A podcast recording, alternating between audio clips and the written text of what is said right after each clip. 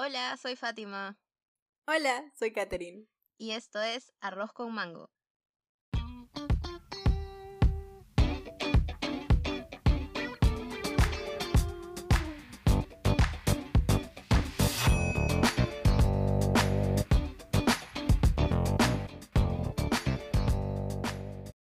En el, en el capítulo de hoy tenemos un tema importante y coyuntural. Sí. Este va a ser nuestro segmento electoral eh, 2021. Eh, porque es necesario hablar de esto. Eh, y para eso, hoy tenemos a una invitada especial que nos va a ayudar a, no sé, profundizar un poco más en los temas y tener una opinión distinta, para que no crean que solamente hablamos entre nosotros dos. Encontramos a alguien más. Sí, así que Kat, presenta a nuestra invitada. Estoy muy emocionada. Estoy muy, muy emocionada. Es una amiga de hace muchos años. Hace demasiados años. Es desde colegio. Qué bestia. Desde primero y secundaria que la conozco. De todos mis amigos, yo dije, ¿con quién es la persona con la que yo puedo hablar sobre política? Y no solo me escucha, sino que tiene una un- opinión propia. Y, y es una opinión como que, que ha investigado cosas. O sea, no es simplemente, ay, miré unos TikToks y me gustó tal persona. No, sino es una persona que en verdad le interesa el tema. Bueno, es Jazz, Yasmín. Les presento a Yasmín. Aplausos. Palmas. Bueno, hola chicas. Nada, es un gusto estar aquí con ustedes. Bueno, a Katy la conozco como dicen desde mucho, mucho, mucho tiempo. Y nada, encantada. Bueno, sobre mí un poquito de contexto, no sé, de mi vida en general. Eh, estudié Derecho, Ujú. fuimos al mismo colegio con Katy. Eh, ya terminé la carrera, la carrera de Derecho, soy bachiller, estoy en progreso de eso, este, saqué el título. Eh, y nada, en verdad respecto a la política en general, siempre ha sido un tema que me ha interesado mucho, por eso es que en cierta forma estudié Derecho, porque justamente es una herramienta muy, muy importante eh, para efectos del cambio. Yo me dedico a Derecho Tributario y desde ahí se pueden hacer muchas cosas. Eh, pero nada, más allá de, creo, de lo que uno haya estudiado, eh, eh, el tema del interés político es independiente, ¿no? Cada uno lo hace como deber de ciudadano, eh, más allá de los intereses propios que tienen, ¿no? Entonces, nada. Me gusta el hecho de que eso que digas, ¿no? Que la política tiene que ser un tema que, que nos tienen que, nos tiene que interesar a todos como ciudadanos. Claro, es nuestro, nuestro deber cívico, ¿no? Y, y bueno, pues, o sea, no sé ustedes, pero para mí estas son como mis primeras elecciones, por más de que las elecciones del 2016 yo ya haya tenido como eh, edad para votar, pero yo me acuerdo, estaba recordando eso justo, y yo no estuve en el país, entonces no voté en esa época. Mis primeras elecciones en realidad han sido como las de el Congreso o la revocatoria, esas como que no eran, digamos, tan así importantes, más aún con todo lo que ha pasado el año pasado, ¿no? Este, ¿cuál, cuál es? Gran tema. Ah, No, de todas maneras, es que creo que el tema político es e- ese dicho que dicen de es si te- que si es que tú no haces política te la hacen. En verdad es tiene mucha mucha verdad detrás, ¿no? Porque queramos o no los, los nuestros representantes son escogidos, sean por nosotros o sean por otras personas. E igual alguien va a estar en el estado y va a a de alguna forma gestionarlo, querramos o no. Sí. Entonces, eh, mejor es estar atentos y tratar de abogar porque las, las cosas que nosotros consideramos ideales en nuestra sociedad realmente se hagan, ¿no? Y que esté la gente que, que va de acuerdo a eso. Y bueno, dialogar, ¿no? También es otro tema que es importante. Sí, totalmente. Kat, tú, No es una persona, sí, sí, yo mientras escuchaba jazz, desde siempre que me ha pasado, siempre me quedo como, gracias, o sea, es una persona que se entiende lo que está diciendo y tiene sentido, o sea, yo siempre que escucho jazz es como, sí, sí, sí a lo que estás diciendo, por dos. Y, y algo chistoso, te cuento, Fafa, que nunca voy a olvidar, probablemente ya, ya se olvidó, pero en el colegio yo recuerdo que en algún momento, lo único que nos enseñaron de historia, porque no sé si a todos, pero historia del Perú es un curso que no lleva, o sea, no, no completa todo lo que nos deberían enseñar. O sea, nos enseñan, primero, yo solo recuerdo la foto de Abimael Guzmán, que yo le decía Abismael. O sea, así de mal estábamos. yo le decía así. Bueno, el punto es que terminamos a hablar un, o sea, hablamos casi nada del Fujimorismo y de todo lo que pasó. Y yo recuerdo que miré a Jazz y le dije, pero no se supone que este pata terminó con, este pata, que este señor terminó con, con el terrorismo y Jazz desde esa edad era como, es algo más complicado que eso. O sea, ¿cuántos años teníamos? ¿13? ¿14? No te pases, 13 no. Tendríamos... 15. En cuarta secundaria, ¿cuántos años tienes? ¿16? No, ¿qué 16? 16 yo salí del colegio. 15, tienes 15 más o menos. Ah, no, pero es que tú eres más bebé, pues, Katy. Katy es un. Katy es como 3 años menos que yo, pero no mentira. Qué Pero sí es mucho menor que yo. bueno, entonces, entonces cuando dijo esto, este, lo del Fujimorismo, y yo le dije, pero no suena tan malo ser dictador.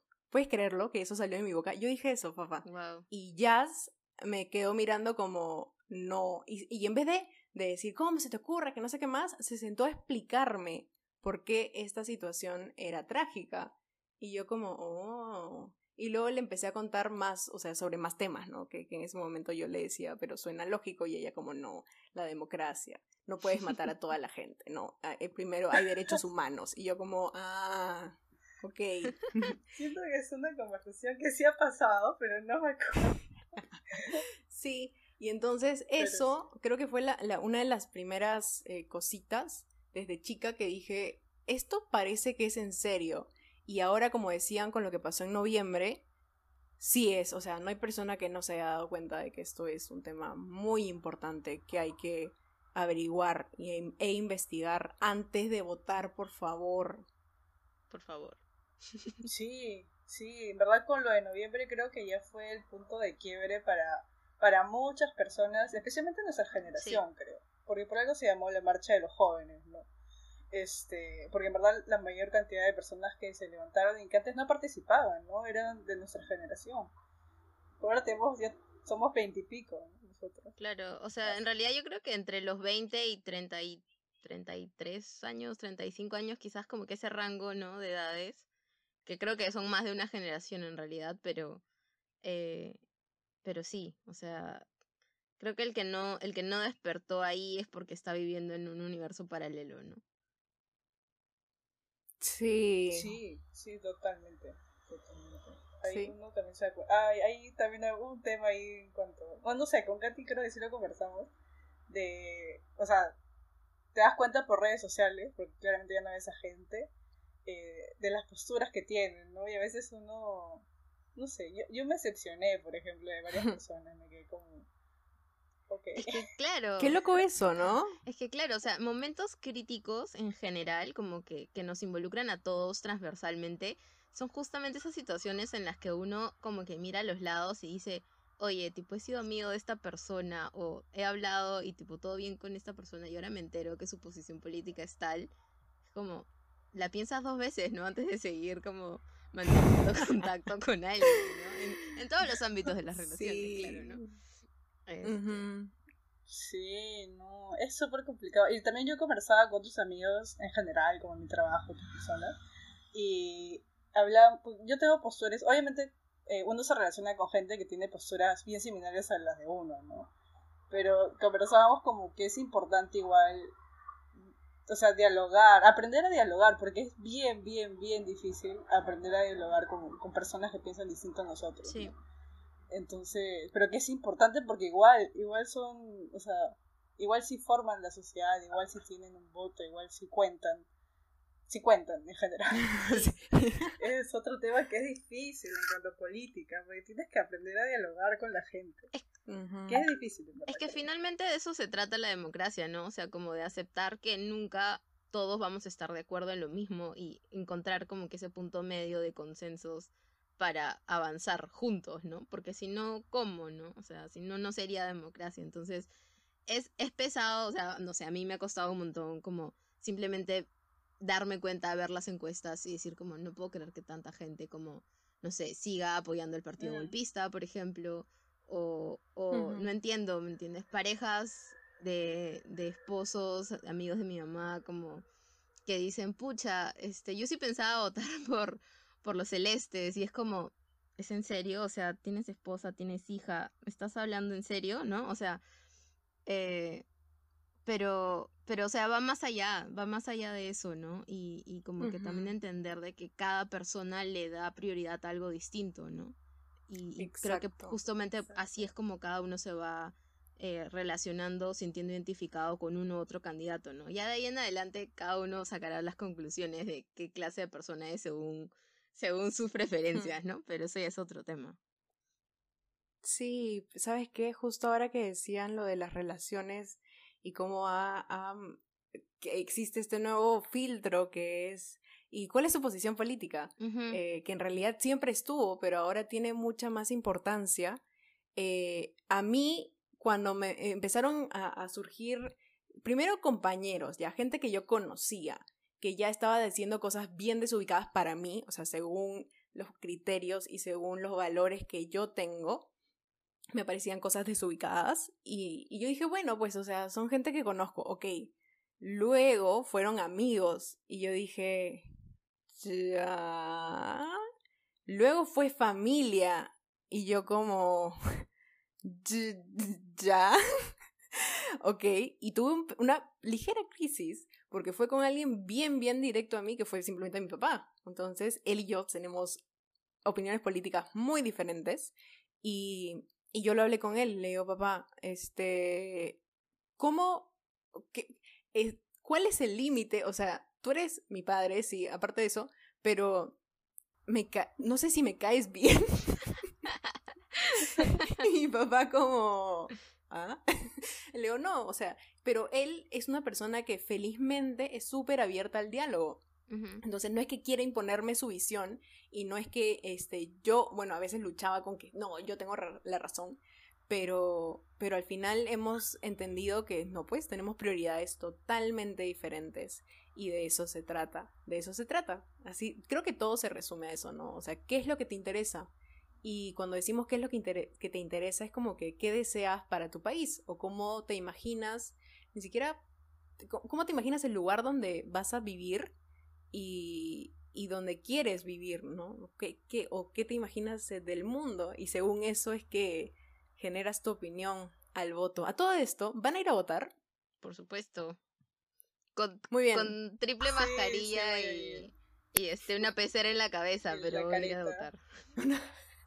Yo, fuera de bromas, esa me parece una gran idea.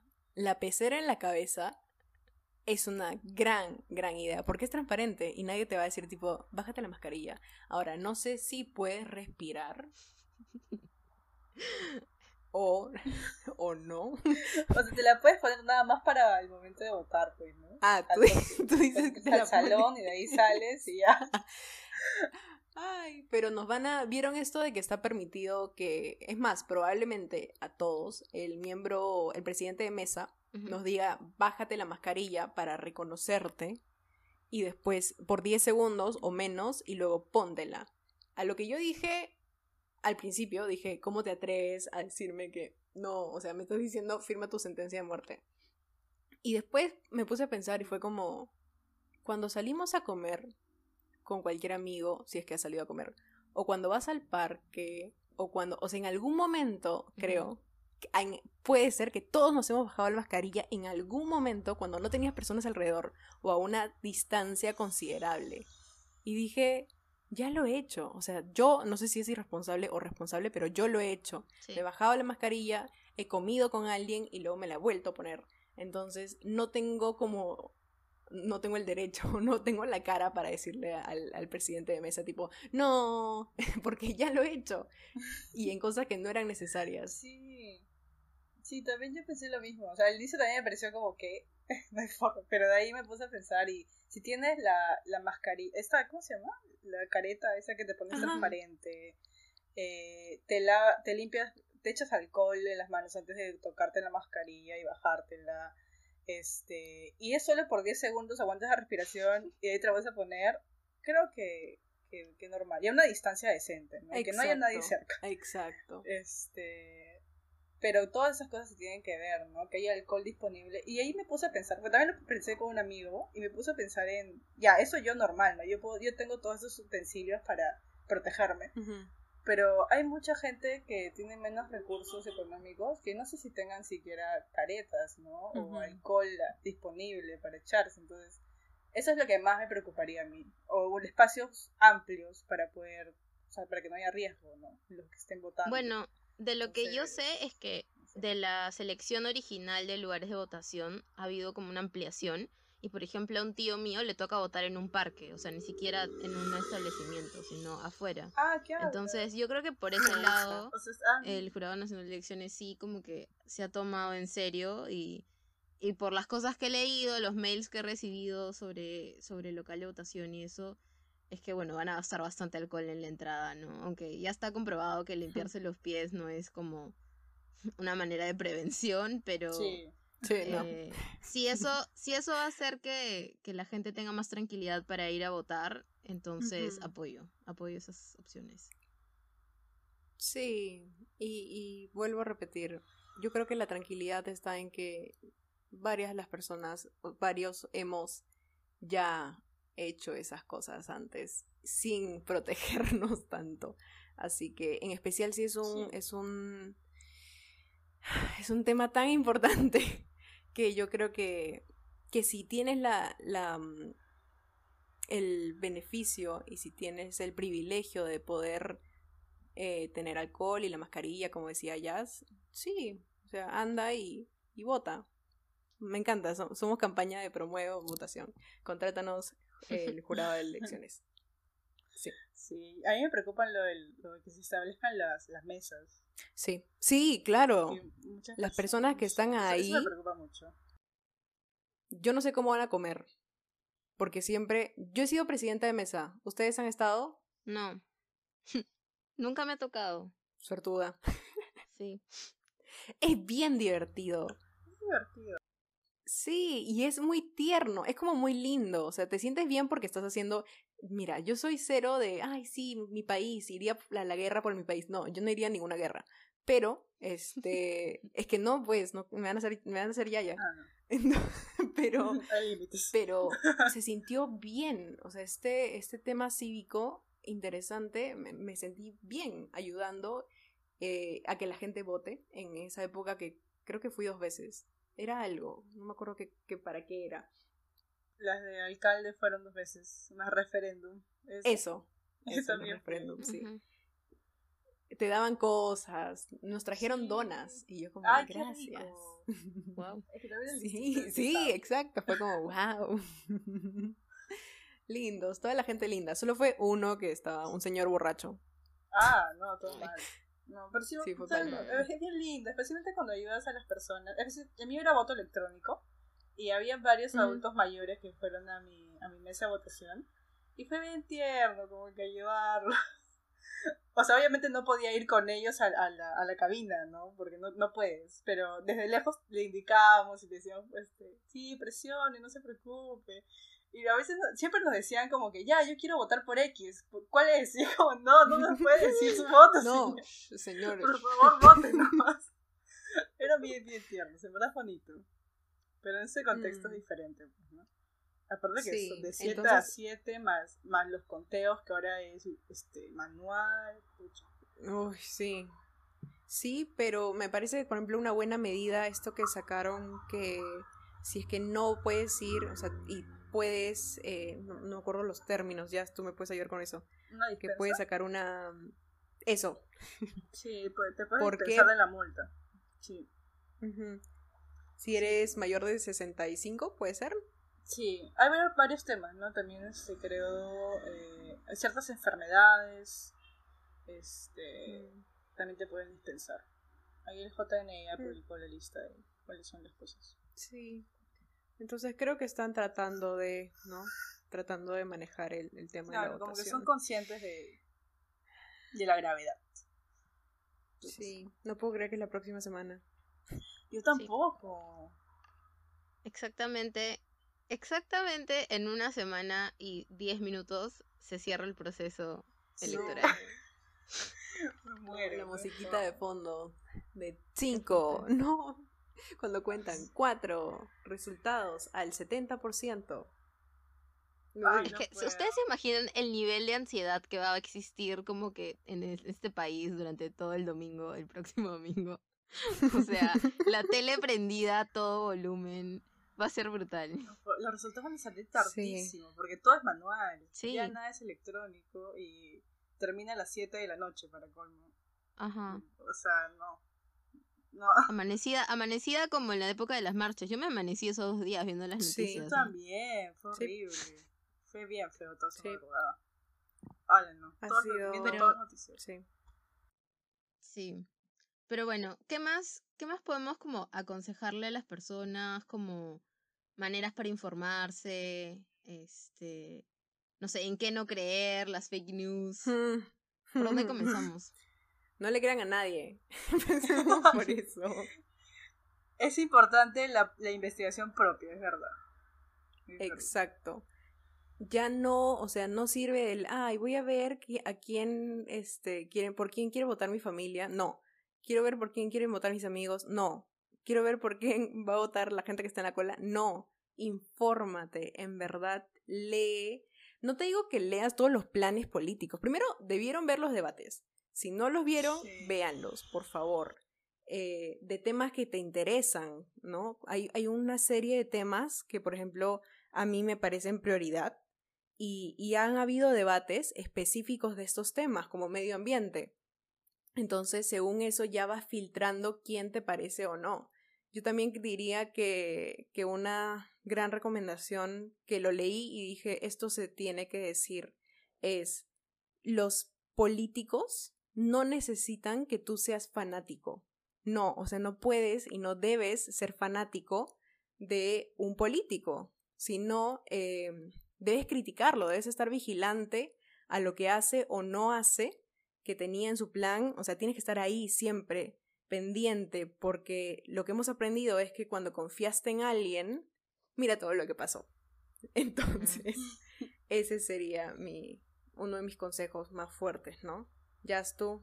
Sí, no, sí, totalmente. Ese último que mencionas es, creo que el- de las lecciones que uno siempre debe tener presente, ¿no? O sea, igual los políticos son personas de carne y hueso, o sea, no son dioses, no son, no son nada sobrenatural, o sea, eh, entonces ellos se pueden equivocar siempre, son personas, ¿no? Como cada uno.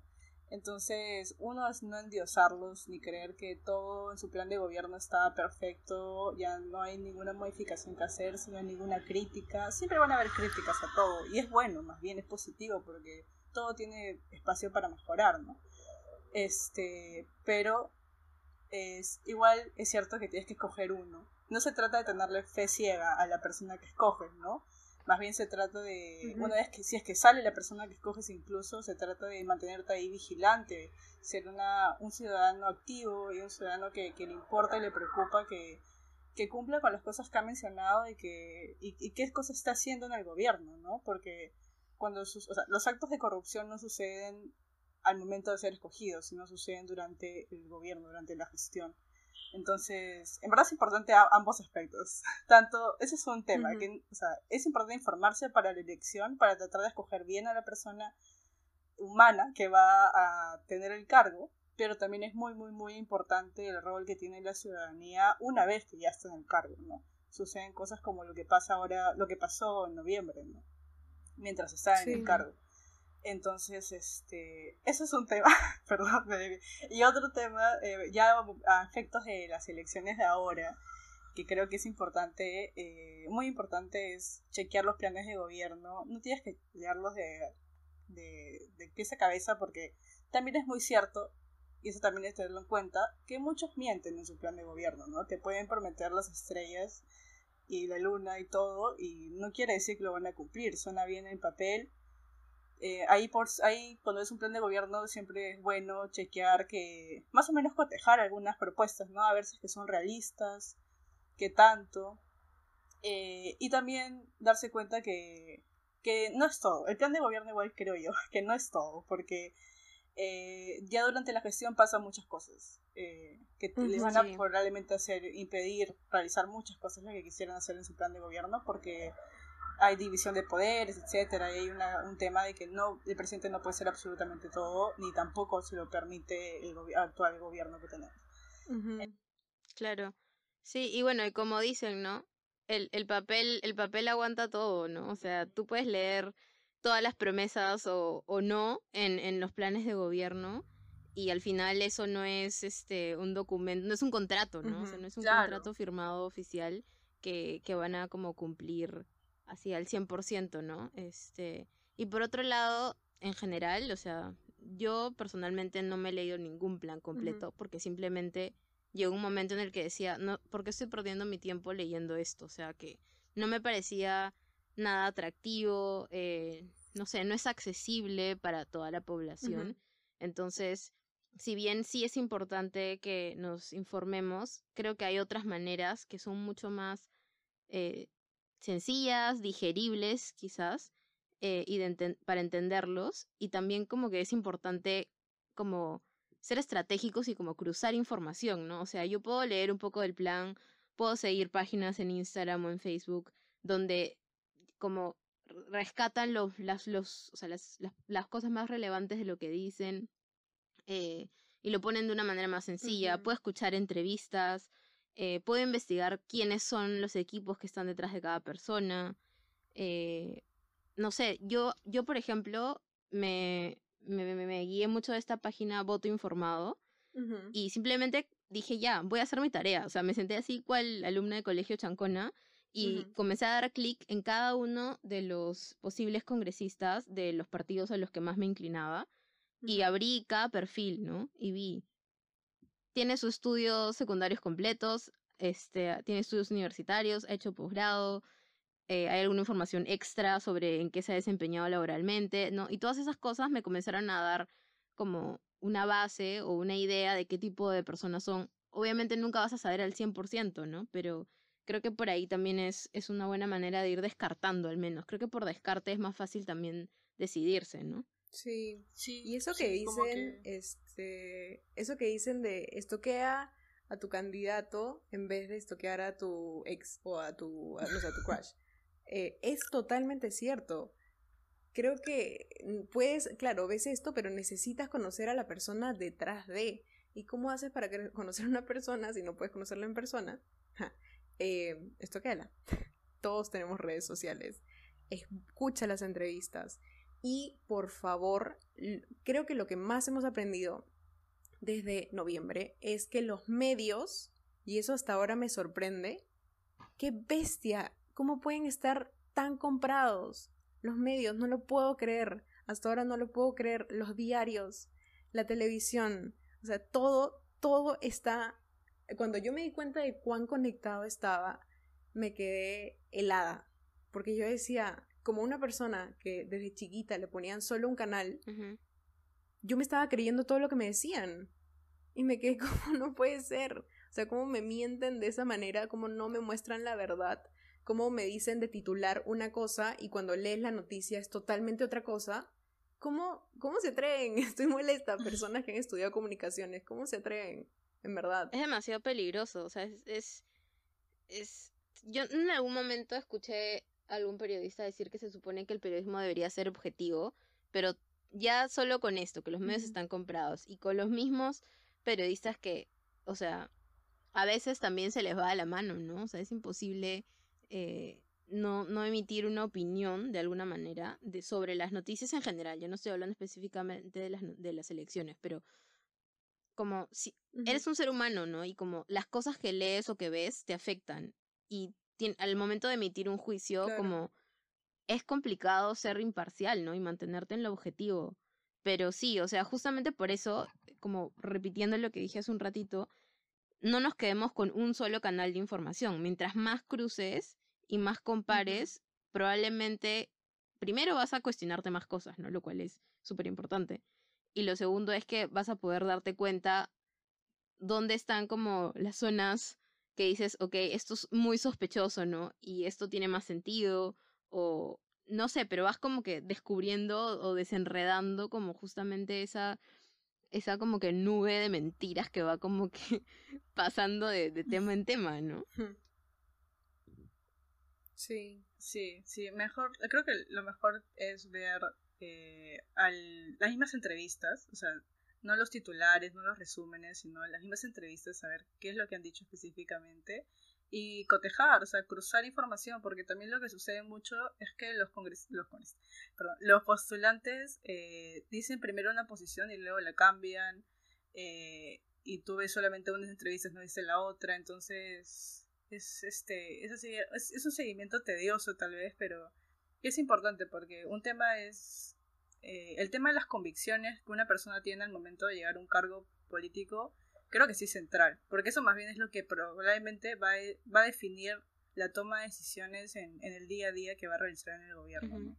Entonces ahí sí tienes que ver si es que esa, esas decisiones que ahorita está diciendo que va a tomar eh, tienen una misma línea, un mismo criterio, eh, son consecuentes y probablemente esa persona va a tomar el mismo, ese mismo rumbo, ese mismo rumbo en, cuando esté en el gobierno. ¿no?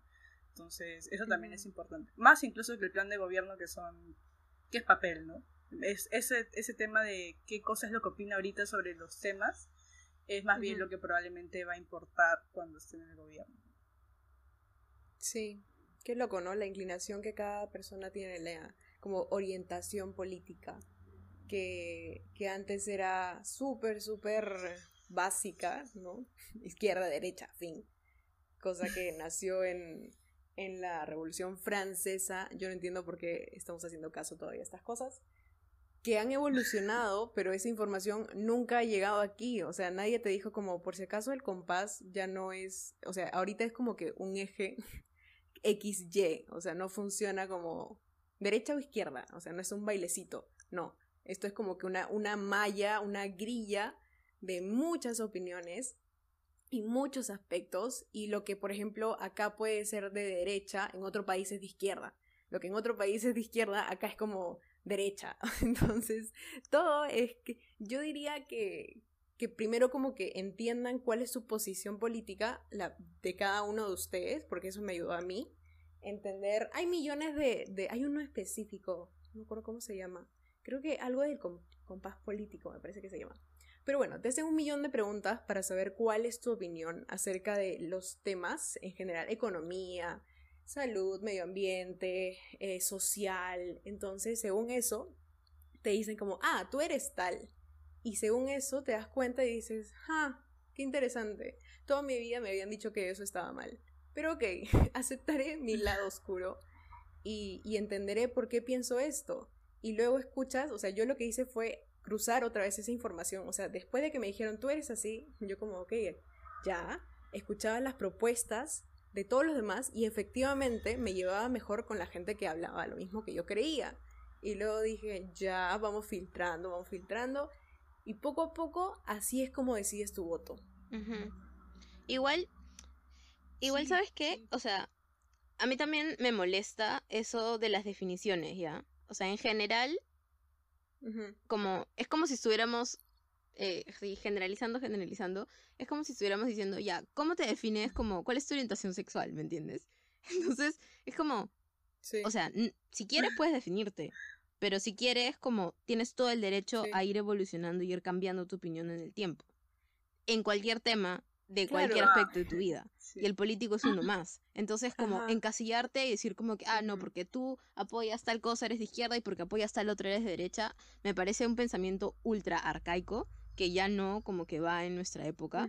y, y yo sí tengo como, he tenido algunas confrontaciones como que en casa por decir como, no me importa, o sea, no me digas izquierda o derecha, yo apoyo esto y tú apoyas esto o lo otro, chévere, pero no me importa saber como que dónde estás en ese compás o dónde estás en ese espectro político, ¿me entiendes? O sea, sí está bien como que, que hayan esas definiciones como para orientarte, pero, o sea, al fin y al cabo se trata, para mí, se trata de, de qué es lo que de tú consideras que es algo importante, es algo que vale la pena respaldar, algo que va a ayudar como que al país a salir adelante o que, que, piensas que es importante para tu futuro y, y el futuro de los demás, claramente, ¿no? Y eso me lleva a otra cosa. Hay, yo siento que, sí. o sea, nuestro país, quizás Latinoamérica en general, pero específicamente en nuestro país, somos un país muy egoísta. Yo siento eso. O sea, siento que hay como que está siempre doble moral de alguna manera, porque en épocas de crisis nos unimos, ¿no? O sea, solamente retroceder un poquito en la historia nomás, el 2017, el niño costero, ¿qué peruano no se juntó para ayudar y dar de comer o dar agua a otro peruano que necesitaba ayuda? Ah, pero cuando hay otras situaciones del día a día, como que estoy en el tráfico manejando, quiero cruzar la calle, como puedo morir atropellada, ¿no? ¿Y dónde, dónde quedó como esa, esa solidaridad y esas intenciones como de pensar en el bien común, ¿no?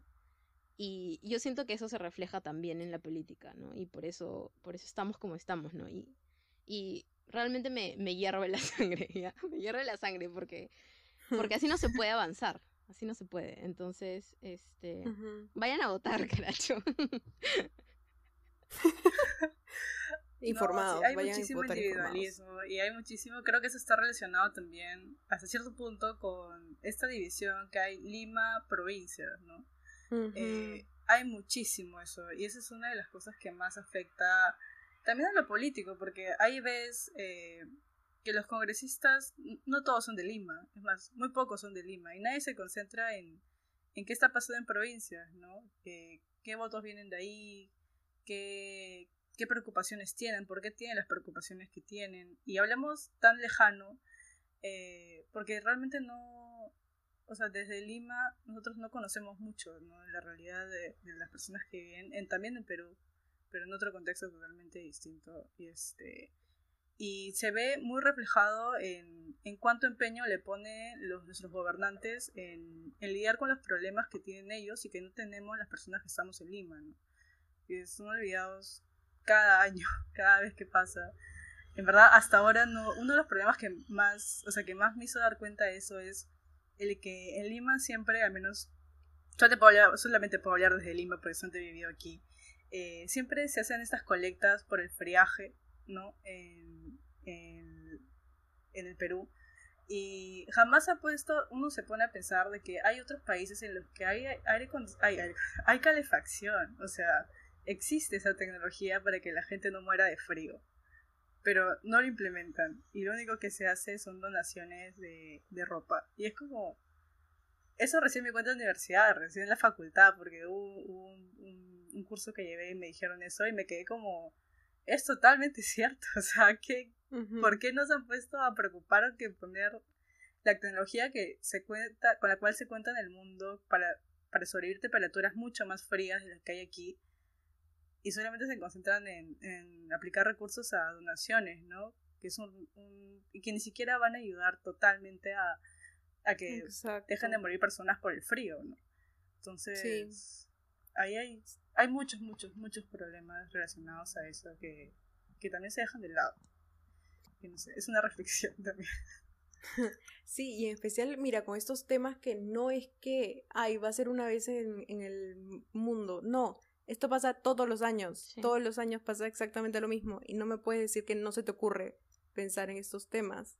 Todos los años la gente sufre de este de, con la temperatura, todos los años están pasando en la selva eh, todas las talas y muertes de indígenas tratando de proteger su tierra.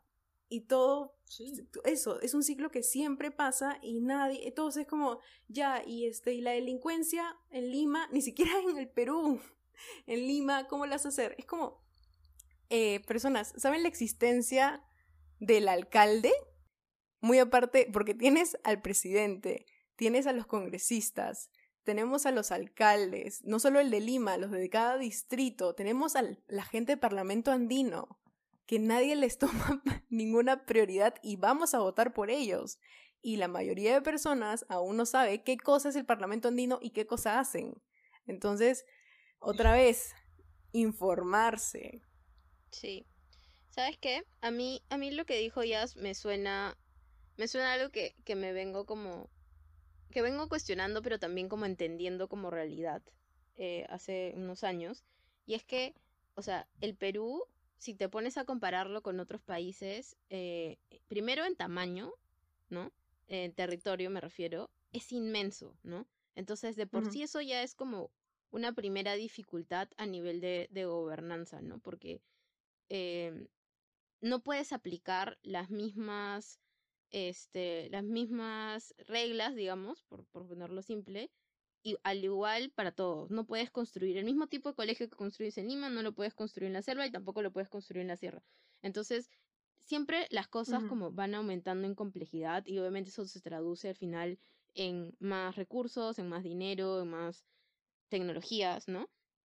Pero siento que ese nivel como de, de diferencias que existen en nuestro país, que, que también como que son parte de esta gran fragmentación que hay, o sea, yo siento que lo que existe a nivel visual, ¿no? Como en nuestro, en nuestro país, es un reflejo de lo que existe a nivel de Estado, como internamente, ¿no? O sea, yo este, he tenido experiencias cercanas, o sea, para entender cómo funciona realmente el gobierno, lo que no ves en los medios, eh, por un familiar que estuvo trabajando en el gobierno.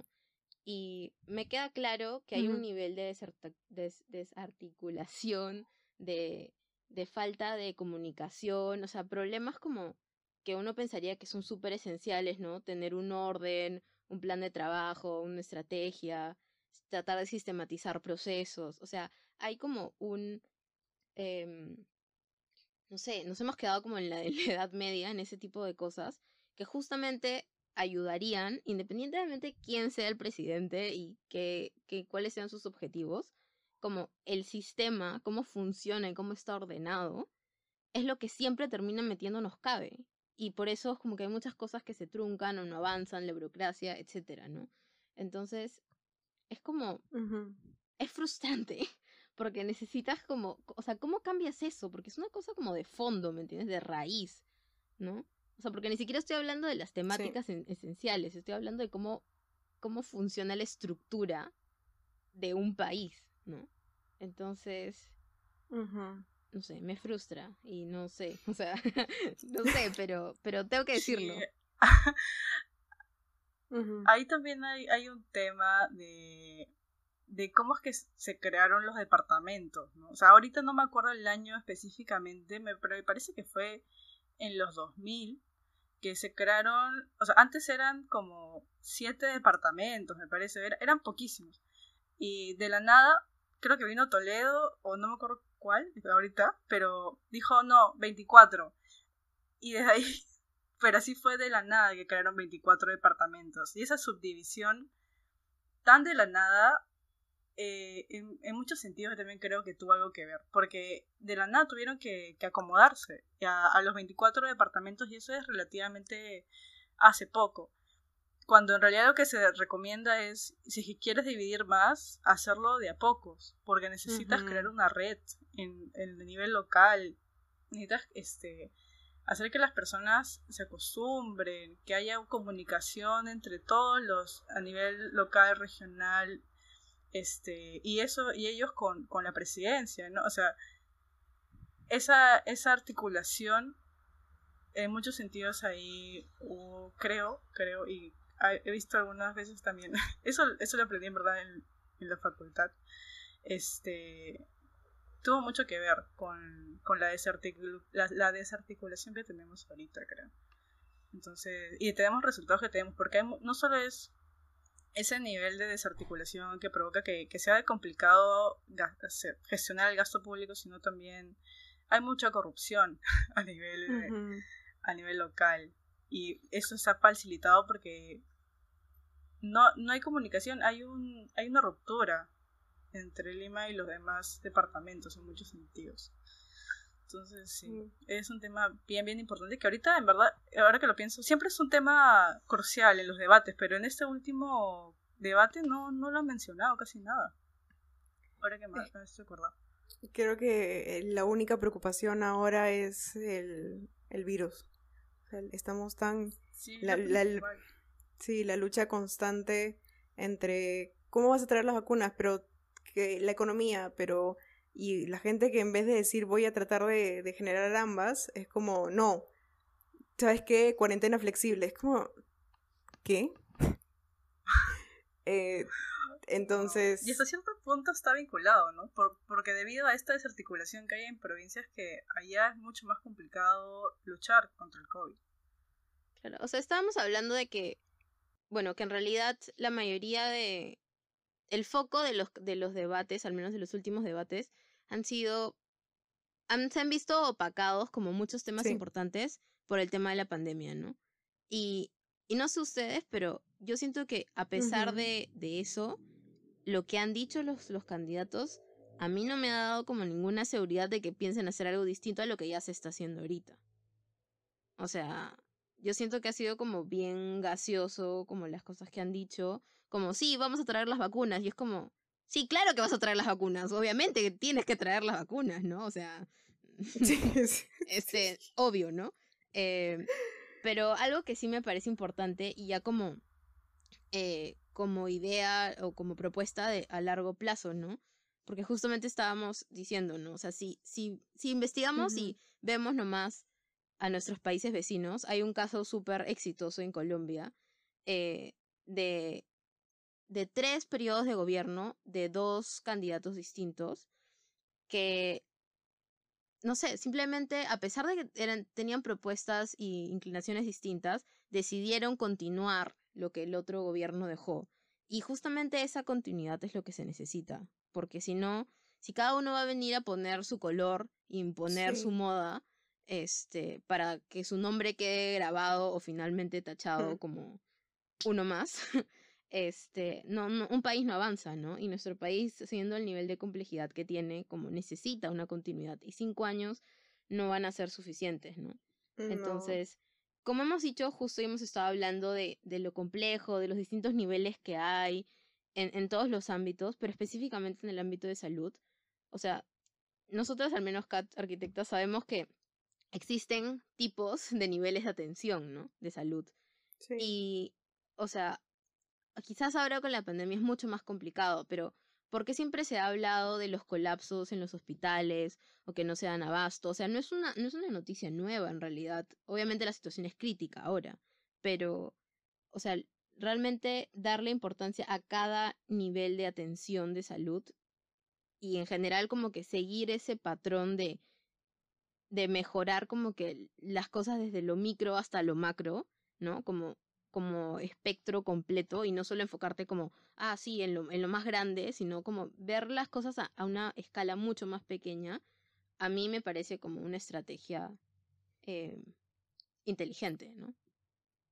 Exacto, inteligente que, que, y lógica que muchas personas no entienden. Y aún así, lo que decías de la continuidad es tan importante, es tan, tan importante que incluso en vez de decir, me voy a poner de acuerdo, voy a tratar de, estoy representando a un país, tengo toda esta responsabilidad, y en vez de decir, este, quiero que continúe el, lo que estoy tratando de, hacer y lo que queremos todos, que es progresar de alguna manera, eh, juntos, es como, no, no, no, no, llegas tú, ¿te acuerdas lo que hiciste, lo, lo que hizo el otro gobierno? Borrado. ¿Cómo? ¿Por qué? ¿Por qué hacen esas cosas? No, y eso tiene impactos en, dos cosas, ¿no? Uno como, ellos como, como propios gobernantes, o sea, en lo que se concentran es en hacer obras a largo, a corto plazo, visibles, rápidas, este, concretas que fácil en un, luego, en un momento luego puedan decir, ya yo hice mil, mil, no sé, X cantidad de hospitales, X cantidad de colegios. Y, uno va y, pucha, mm, los profesores no están, no, o sea, los profesores no están contentos, los profesores no están capacitados, el, el, el personal médico no está capacitado, tiene, las estructuras se caen, este, no hay equipos, no hay implementos, o sea, eh, eso tiene repercusión en, eso, ¿no? En, que las medidas o las obras que los candidatos realizan es para decir yo, yo, yo, yo he hecho esto, no son, no son a largo plazo. Y como no son a largo plazo, en verdad, en la situación en la que está el Perú, se necesitan propuestas a largo plazo para arreglar los problemas que hay. Y se necesita de todas maneras que dialoguen por eso entre los partidos. Ese es el segundo arista, ¿no? O sea, el punto es que ahorita están tan fragmentados nuestro, nuestro nuestra política, hay 21 partidos, creo. Entonces, eso, a diferencia de en otros lugares que hay, en Estados Unidos siendo el, ya el más eh, minimalista, por así decirlo, son dos, ¿no? En, los demás países no llegan a 21 partidos. Es una fragmentación increíble. Entran presidentes con menos de 10% o 10% de, de votos, ¿no? Eh, o sea, solamente el 10% de la población dijo, ah, yo quiero que esta persona me represente, ¿no? Y eso, sin considerar los votos blancos en blanco o nulos. Entonces, hay mucha, mucha fragmentación, mucho individualismo y eso genera justamente que no se realicen obras a largo plazo y que no se arreglen los problemas de verdad, ¿no? Porque todos, creo, todos los gobernantes dicen, ah, yo quiero mejorar salud, yo quiero mejorar educación y todos estamos de acuerdo que eso se tiene que mejorar, pero al ser tan fragmentados, al ver el congreso que vimos, por ejemplo, eso ya es la, representación, la representación más eh, alta de esta fragmentación eh, vemos que no se puede si es que no dialogan entre ellos, ¿no?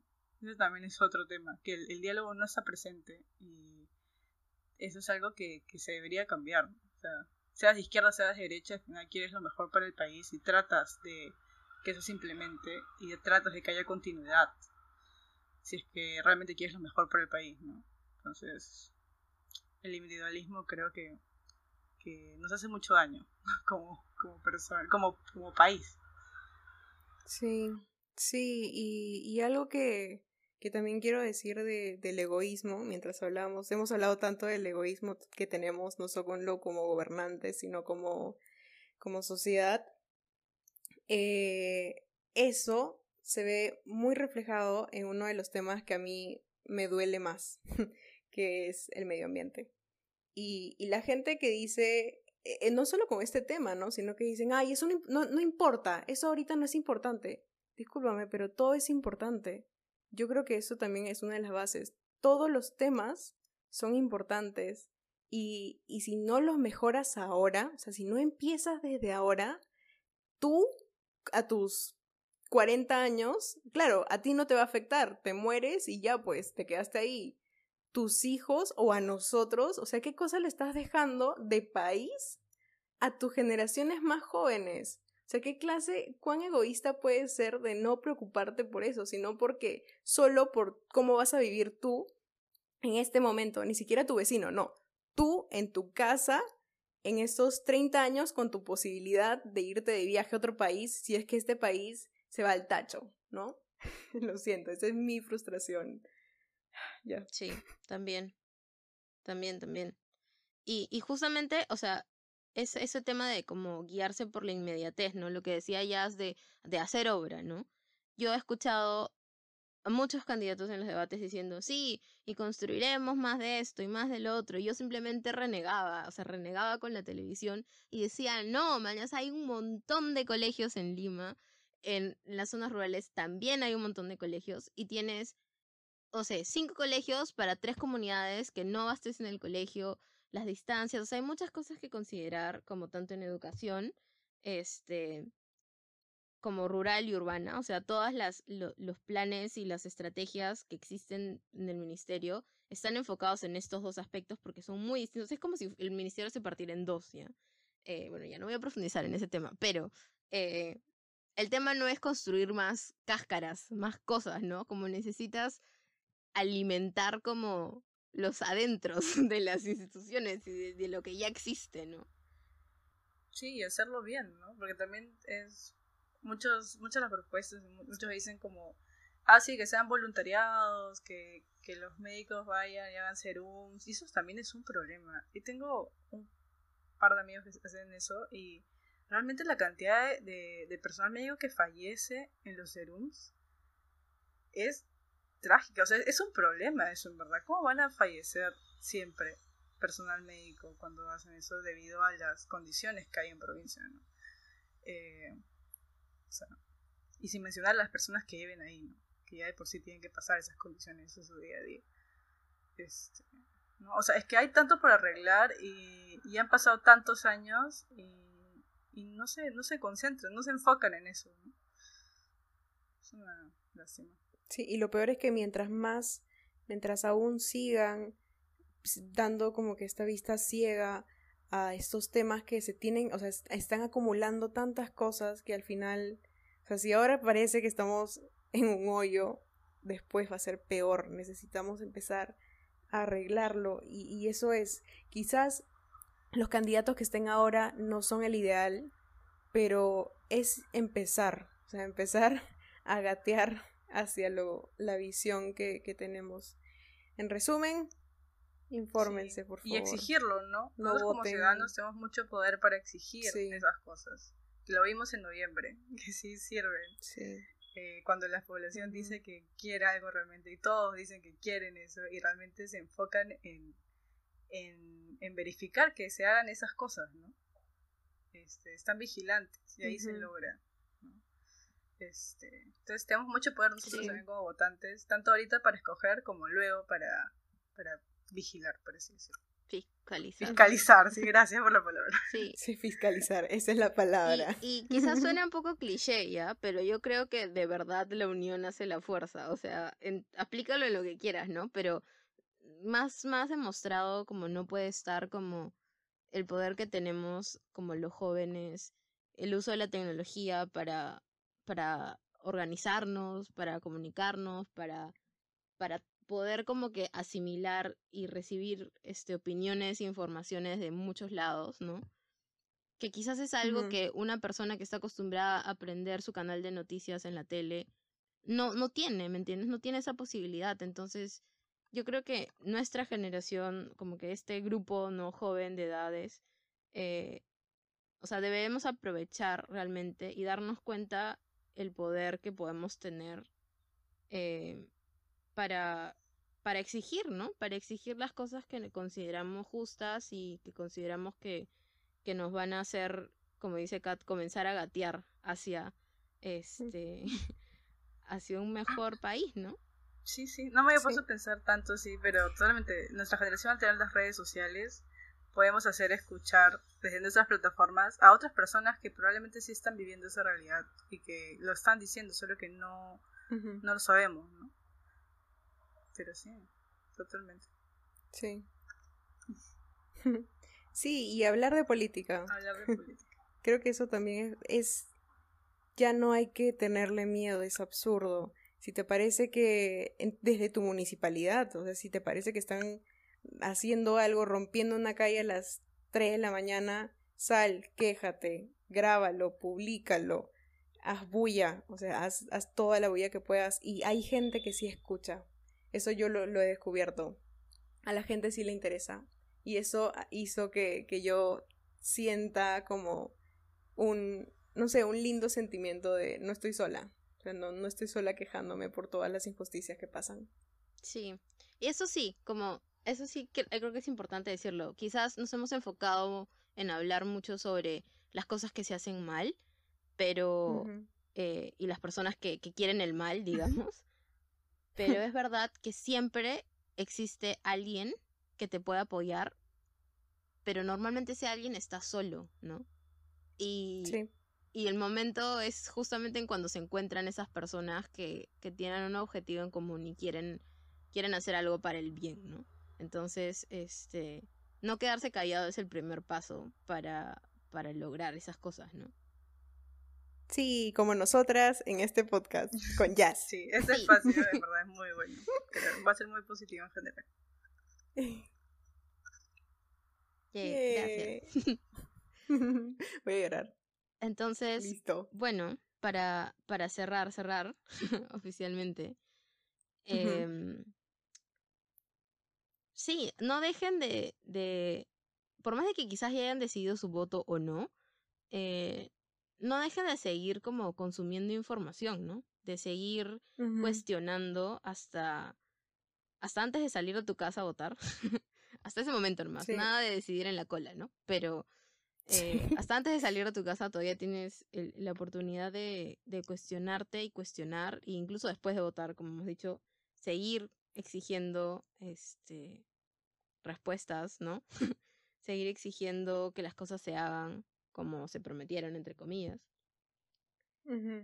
Em, y pues, nada, yo tengo fe, tengo fe así, como que miro al cielo y, y tengo fe de que, de que sí lo vamos a lograr, pero al igual que muchos creo que también tengo mucho miedo. Sí, es eso. ¿Cómo es la canción? No, ya no importa, iba a cantar una canción de Paulina Rubio o de, de Cristina Aguilera que dice mi alma tiene miedo, pero mi, mi cuerpo dice quiero. olvidado. Sí. Eso, Eso sentimos. Así que, para terminar todo, todo el podcast, es hora del... A ver, Jazz, ¿de qué es hora? ¿El espacio feliz? ¿No? ¿Sí, no? Casi. Caramba. Es el segmento feliz. Es hora del segmento feliz. Segmento. Eh, les dejaremos eh, cuentas, Sí. cuentas para informarse. Cuentas, páginas web, todo lo que hayamos utilizado como recurso para informarnos, se los vamos a compartir. Sí, vi. Ahora la despedida de Jazz. Sí. Ay, ya. Nada, chicas, gracias por tenerme. Ha sido muy, muy, muy interesante esta conversación. Hace tiempo que no tenía una conversación así con personas tan diferentes a mí, porque en verdad, usualmente solo hablo con mis compañeros de derecho y bueno, es hablar como con uno mismo, creo. Así que ha sido muy, muy, muy divertido y bueno, interesante. Y espero que sí las personas que están escuchando esto puedan eh, tomar la decisión consciente de ser ciudadanos, ¿no? de, de estar alertas y de, y de estar informados siempre sobre lo que está pasando a su alrededor, sea desde la comunidad más pequeña que es la distrital hasta quién va a ser presidente eh, ahorita, ¿no? que ya es lo más cercano. Me encanta. Aplausos otra vez. Sí, muchas gracias, Yas, por, por habernos este, dado tu opinión tan clara, de verdad. Reafirmo lo que dijo Kat en el Ah, comienzo. ya. Por dos a lo que No dije. estaba estafando. Muchas Por gracias. tres. Ah, no, ya lo dije yo. sí. ¿Ves? Yo dije. Bueno, eso. Sí, sí, sí. Muchas gracias, Jazz. Por siempre, desde hace muchos años. Por la, la claridad y, y eso que escuchas a Jazz y dices. Es como profe. Es más, es profe. Entonces, ayuda un montón. Gracias. No, Gracias, cuídense. Ah, sí, a ustedes. Adiós. Chao.